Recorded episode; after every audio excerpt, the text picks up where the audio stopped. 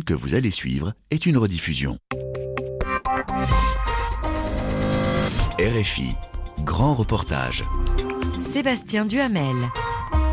Bonjour à toutes et à tous. Aujourd'hui, grand reportage vous emmène sur le point culminant d'Afrique de l'Ouest, 1752 mètres d'altitude, le mont Nimba que l'UNESCO songe à retirer de la liste du patrimoine mondial en péril. Cette montagne, située à la frontière ivoiro-guinéenne, figure pourtant sur la liste depuis 1992 en raison de l'important braconnage et des exploitations minières qu'elle subit. Mais aujourd'hui, la réserve naturelle, riche d'une grande zone écologique, est couverte de forêts denses. Du côté ivoirien, elle se porte mieux, notamment grâce au travail des agents de l'Office ivoirien des parcs et des réserves et des communautés villageoises également. Une protection rare dans un pays qui a détruit 90% de ses forêts en seulement 50 ans. Le mont Nimba, un joyau sous haute protection, c'est un grand reportage signé Yuen Courlet. Depuis la ville de Danané, le commandant Antoine Mobio met le clignotant à gauche, direction l'extrême ouest ivoirien. Au fil d'une route de plus en plus chaoteuse, les reliefs se dessinent et font apparaître un véritable mur végétal. Au loin, la réserve du mont Nimba marque la zone transfrontalière et ne laisse pas le commandant indifférent. La relique de forêt que vous voyez là, juste après ça, on est sur le territoire libérien. Donc là, on a le Libéria, en face, on a la Côte d'Ivoire, et là-bas, la Guinée La Guinée. C'est à cheval sur trois pays. Et puis, c'est le sanctuaire de la biodiversité. Quand vous allez voir, vous-même, quand vous allez rentrer, vous allez apprécier. Ouais. C'est des endroits qu'on trouve, euh, trouve rarement dans le monde. Donc, euh, c'est important pour euh, l'État ivoirien de, bien conserver ce site. En plus, qu'il y a des espèces endémiques qu'on ne trouve nulle part ailleurs qu'au Moneba, tel que le crapaud vivipar, par exemple. Vous voyez? Et puis des chimpanzés qui ont toute une histoire. Donc euh, c'est des trucs à conserver pour les générations futures. Ces fameux chimpanzés sont considérés comme les rois du Nimba, des animaux autrefois chassés par les populations riveraines, mais aujourd'hui protégés et extrêmement difficiles à observer. Le commandant Mobio, agent de l'OIPR, l'Office ivoirien des parcs et des réserves, dépose le sergent Bamba au pied de la jungle. Le jeune officier va passer deux jours dans les bois et rappelle les règles de base. Dans la réserve intégrale du Monemba. Et il n'y a aucune activité qui est menée ici et on ne dépose pas aussi des déchets dans la réserve. C'est pour ne pas que des déchets contaminent les animaux de la réserve du Monemba. Ici, la majorité, c'est les chimpanzés. Mais comme on n'a pas l'habitude de leur donner de la banane ou bien de la peau de banane, on préfère que tout visiteur qui arrive ici puisse euh, creuser un trou et mettre tout ce qui est comme chassé, pour des bananes, tout, même à la selle, on creuse tout et on met tout à l'intérieur. C'est pour encore plus sauvegarder cette réserve-là. Ici, on n'altère pas le bon fonctionnement de la réserve. Les cultures sont à l'extérieur et la déforestation ou encore l'orpaillage sont punis. Plusieurs fois par mois, le sergent pénètre dans la fraîche et mystérieuse jungle, armé d'un revolver contre les éventuels braconniers et d'un GPS pour assurer le suivi écologique et recenser chaque indice. Les cocotas, les fameux fruits dont raffolent les singes, leurs nids, mais aussi leurs excréments, comme ce matin. Bon, je viens de, je viens de marquer dans mon GPS les crottes du Saint-Pangé qui a dormi dans la zone ici hier, qui a déféqué. Et sans doute, euh, si j'ai bien fouillé, il va voir son nid. Et pourquoi euh, tu notes sur le GPS C'est pour pouvoir me référer à la carte du Monemba pour voir où on peut les trouver. Parce que cette côte est encore frais. Ça, c'est ce matin. Ce matin-là, il a fait. C'est encore frais. Ça n'a pas duré, il vient de faire. Sinon, il y a d'autres, on trouve c'est sec. Mais ça, c'est un bon repère pour nous, les agents de l'OIPR, pour dire qu'il y a, dans la zone, il y a les Saint-Pandiers. Et aussi, ça, ça nous permet de voir le nombre, l'âge et l'année de. Après analyse, il s'agirait de la mère et son petit. Les deux singes ont donc dormi dans une zone humide à près de 800 mètres d'altitude, à quelques dizaines de mètres d'un lieu plus chaud, la savane du Nimba. D'ici, la vue sur le sommet est imprenable. Du village au point culminant aller-retour, il faut compter plus de 20 heures, tant les chemins escarpés sont jonchés de branches et de lianes.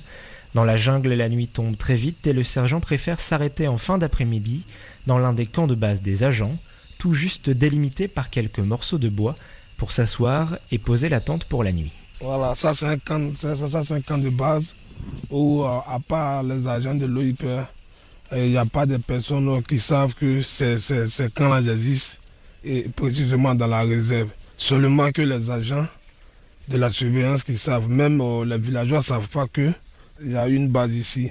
À part nous et les étrangers qui arrivent pour pouvoir aller à la savane. C'est eux qui connaissent les, les premières bases, les deuxièmes bases et puis bon, la troisième base. Et ce qui est impressionnant ici, c'est qu'il y a vraiment très très peu de sentiers. Quoi. on peut se perdre très facilement. Oui, voilà, bon, ici aussi, c'est une réserve intégralement protégée. Voilà pourquoi on se perd beaucoup. Parce que si vous avez beaucoup regardé, là, le, parcours qu'on a fait, ce n'est pas, pas un parcours qui est comme une route qui va quelque part. C'est des petits parcours qu'on a fait. Puis bon, on est venu à cette base-là. Donc ça veut dire que les coins se ressemblent. En forêt, le sergent ne part jamais seul. Ce jour-là, il est accompagné de Berthé Paon, sandales aux pieds, l'un des porteurs du village. Il est l'un des rares à connaître par cœur chaque partie de l'épaisse jungle du Nimba. Plus fort encore, il porte sur sa tête les casseroles, la nourriture et les tentes, un sac d'environ 15 kilos, une prouesse physique pour ce petit gabarit, mais rien d'extraordinaire selon lui quand on y a passé toute sa vie. Il a grandi dans la montagne, je travaille en brousse, je transporte du riz pour au village. À la tombée de la nuit, lorsque le sergent Bamba se repose, c'est aussi Berthe qui cuisine. Ce soir-là, le repas est un classique ivoirien.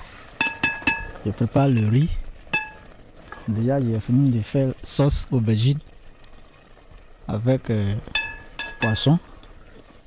Donc, c'est le riz maintenant qui est au feu. Ces porteurs sont guides de père en fils. À l'aide de leurs machettes, ils tracent leur propre sentier et se repèrent en écorchant les troncs d'arbres. Mais les visites sont rares, hormis l'OIPR, seules 10 à 15 personnes s'y aventurent chaque année. Composé de dizaines de microclimats et habité par différentes espèces endémiques, le lieu interdit aux touristes est le paradis des chercheurs. L'anthropologue français Vincent Leblanc y a vécu en ermite à six reprises afin d'observer des chimpanzés dotés de qualités exceptionnelles. De retour à l'université d'Abidjan, il raconte. Les habitants riverains de la réserve, parfois, se rendaient au pied des mêmes arbres producteurs de noix et utilisaient euh, les mêmes outils que les chimpanzés. Et donc, il s'en suivait, euh, pour moi, tout un tas de questions sur... Euh, sur la possibilité de transmission ou pas de compétences techniques entre les hommes et les chimpanzés dans cette localité. Et donc moi, ce qui m'intéressait, bah, c'était de voir comment euh, de travailler sur des histoires communes aux hommes et aux chimpanzés de cette région, donc sur des pas de temps moins longs, plus proches de nous, sur des durées historiques, euh, accessibles par l'oralité, par les archives et par les traces, donc également qu'on peut euh, trouver en forêt. Cette manière aussi de travailler à, à voir dans quelle mesure est-ce qu'on peut réduire euh, cette, la distance euh, entre l'homme et l'animal dans la connaissance scientifique qu'on a euh, de ces phénomènes, de travailler sur, sur des compétences partagées plutôt que sur une, avec une idée très tranchée d'une, d'une distinction nette entre l'homme et l'animal une séparation renvoyant à des, à des univers radicalement différents, en fait, par la manière de se déplacer dans l'environnement, de s'y mouvoir, de le pratiquer, par les observations que les gens font de l'animal, il y a des univers partiellement communs qui sont susceptibles de, se créer et dans lesquels des, dynamiques d'apprentissage peuvent se mettre en place. Et donc, quels sont les éléments de l'environnement sur lesquels les humains et les chimpanzés ont prise pour apprendre l'un de l'autre? Voilà plutôt le type de questions qui, qui m'intéresse. Le chercheur a également séjourné à Yaleux, le village de 1400 habitants situé au pied de la réserve. Les villageois sont depuis longtemps les tout premiers gardiens du Temple vert. Étienne Massy, l'élégant chef du village, est l'un des principaux artisans de la conservation. Durant les crises politiques qui ont touché la Côte d'Ivoire de 2002 à 2011, le Nimba était hors de contrôle gouvernemental, mais il ne s'est pas laissé faire. La, forêt était retenue par les rebelles et c'est nous qu'on étions les, les surveillants, la vraie sécurité. Comment vous avez fait? Nous, on a vraiment pris la surveillance. Et puis, vraiment, on a surveillé la réserve contre les délinquants de la Guinée, du Libéria. On a des guides ici. De temps en temps, ils vont là-bas, ils surveillent et ils reviennent. Parce qu'aujourd'hui, elle est déserte, quasiment, la réserve. Mais avant, il y avait beaucoup de monde dedans, c'est ça? Oui, avant, nos parents vivaient dedans, avant la colonisation. Donc euh, nos parents étaient là-bas, ils ont été dégagés là-bas par les Blancs. Donc euh, ils nous ont fait bon, descendre ici maintenant. Et c'est ici nous résidons. Le commandant disait que vous étiez euh, un village exemplaire parce que vous avez réussi justement à protéger la nature. Nous, on était les premiers à protéger la nature. Et durant la, la crise, on a bien protégé la nature. Il y avait des peuples qui sont venus vraiment pour s'intégrer dedans. On a refusé. En plusieurs reprises, on a refusé. Et ils, se sont retournés. Pendant cinq ans même, ils viennent toujours. Et ils nous ont dit ils vont nous donner des, des véhicules, des motos. On a refusé. On a totalement refusé. On a dit non, on ne veut pas. On est là seulement pour sécuriser la réserve. Bon, c'est un patrimoine mondial. On ne veut pas que vraiment vous détruisez. On les a refusés catégoriquement. Ouais, on est fiers de cette montagne. De mémoire de chercheur, Vincent Leblanc n'avait jamais vu un tel attachement à la nature et cette protection quasi spontanée. En Côte d'Ivoire, l'idée euh, de nature elle-même est une notion qui est en fait plutôt étrangère, euh, qui n'existe pas en, en- en tant que telle, qui ne se traduit pas forcément euh, dans toutes les langues. Et euh, vouloir amener les gens à préserver la nature en elle-même, finalement, revient à, une- à un type de relation à l'environnement euh, qui n'est pas euh, répandu euh, du tout.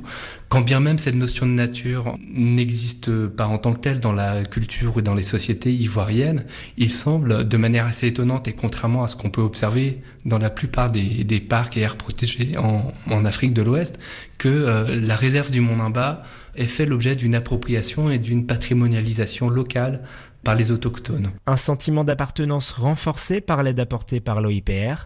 Alphonse Zoda, la cinquantaine, a suivi une formation pour devenir écologue, une reconversion radicale pour cet ancien chasseur. on tirait des gibiers dedans. Mais compte tenu de, de la pauvreté, nous, on chassait parce qu'il n'y avait rien ici.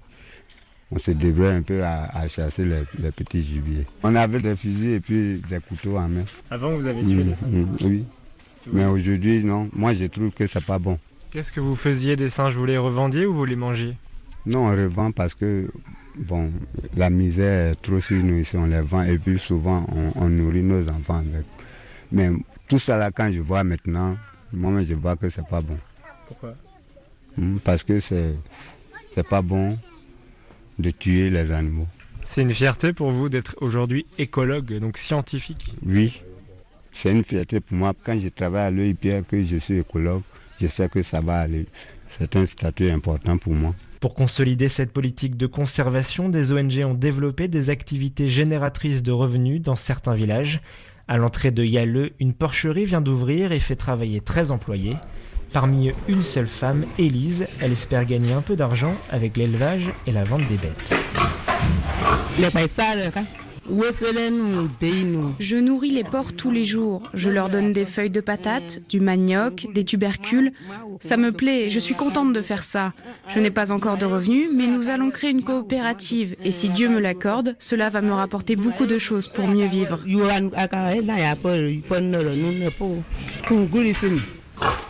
Selon Daniel-Édouard Otto, le chef de la porcherie, ce genre de projet permet aux villageois de se détourner de la réserve, de les éloigner de la tentation de chasser ou de cultiver à l'intérieur d'une zone très fertile. Le commandant nous a porté les porcins pour bien élever pour le futur. Et donc en fait, ça vous donne un complément de revenu, c'est ça? Oui, ça doit nous rapporter beaucoup de choses. Et ça va nous porter des revenus. Des gens qui ne comprenaient pas pour les conseils de la réserve. Maintenant, euh, quand le commandant était venu avec plusieurs projets, il nous a dit, il nous a informé de ne pas pénétrer dans la réserve et nous aussi, on a compté sur sa voix. Avant, on chassait des animaux en brousse, euh, là-bas, on braconnait comme ça, mais vraiment aujourd'hui, non plus. Et là, ça vous a convaincu vraiment? Cette porcherie, ça vous a convaincu? Oui, cette porcherie nous a trop convaincus. Côté ivoirien, le site est sur la bonne voie. Mais pour sortir de la liste du patrimoine en péril de l'UNESCO, des efforts doivent être désormais entrepris sur le versant guinéen. Là-bas, une enclave dans laquelle se trouve une exploitation minière mettrait en cause l'intégrité du bien, et certains riverains tenteraient encore de cultiver ou chasser dans la réserve. Les forces ivoiriennes et guinéennes se sont donc officiellement associées en mars dernier pour mener les premières patrouilles conjointes, dirigées par le colonel guinéen Papa Condé. Joint par téléphone, il explique mener une campagne de déguerpissement, c'est-à-dire d'expulsion des habitants de la zone. Bon, avec euh, les forces ivoiriennes, euh, dans le cadre de la gestion transfrontalière, vraiment, euh, on a voulu que ces deux forêts, que ce soit Pierre-Pleu ou le Déré, soient vraiment déguerpies de ces occupants illégaux et que euh, nous puissions prendre des mesures de restauration par rapport euh, aux parties qui ont été détruites par euh, les occupants, soit dans le but de faire des cultures annuelles et des plantations pérennes. Avec cette coopération et tous ces efforts pour restaurer les forêts endommagées, l'UNESCO songe très sérieusement à retirer le Nimba de cette fameuse liste. Sur le chemin du retour, le commandant Mobio l'espère de tout cœur. Nous abattons un travail colossal que la réserve ait toujours ce niveau-là, ça, ne sera que justice. quoi. Mais ce qui, euh, qui est un peu embêtant, c'est que euh, au niveau de la partie guinéenne, il y a un peu quelques doutes. Donc on espère que euh, dans les jours à venir, ces, ces doutes-là seront dissipés et puis le bien sera retiré euh, à la liste du patrimoine mondial en péril. En cas de reclassement, la montagne ferait alors partie du patrimoine mondial à part entière et gagnerait en visibilité. Ça nous permet d'avoir peut-être euh, des financements un peu plus importants. Puis euh, c'est bon aussi de savoir qu'on a été retiré de la liste du patrimoine en péril. Ça va nous galvaniser davantage encore pour la réussite de nos opérations sur le terrain. Ça change quelque chose au niveau des financements d'être en péril et euh, tout simplement juste dans le patrimoine mondial? Non, je pense que quand c'est en péril, ça décourage un peu les gens, ça n'arrange pas trop les choses. C'est comme s'il y, a des problèmes, euh, voilà, c'est pas bien, pas bien surveillé, il y, a des problèmes encore qui demeurent. Euh, bon, c'est pas trop intéressant. L'idéal, c'est des sorties de, du site du patrimoine mondial en péril. Quelques expéditions sont venues baliser un premier itinéraire pour en faire un lieu de visite et de randonnée. Mais pour l'instant, le plus haut sommet ouest africain reste le paradis des animaux et de quelques aguerris, pour qui la forêt et ses habitants restent encore bien mystérieux, bien que protégé, le Nimba n'a pas encore livré tous ses secrets.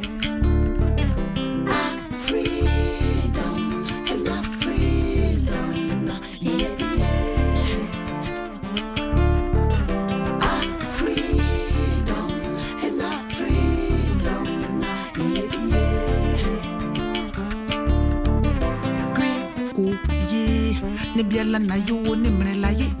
Kwi o ye.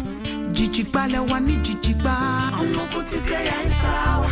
Unloku tite ya israwa. Yo wo ya ipuwa.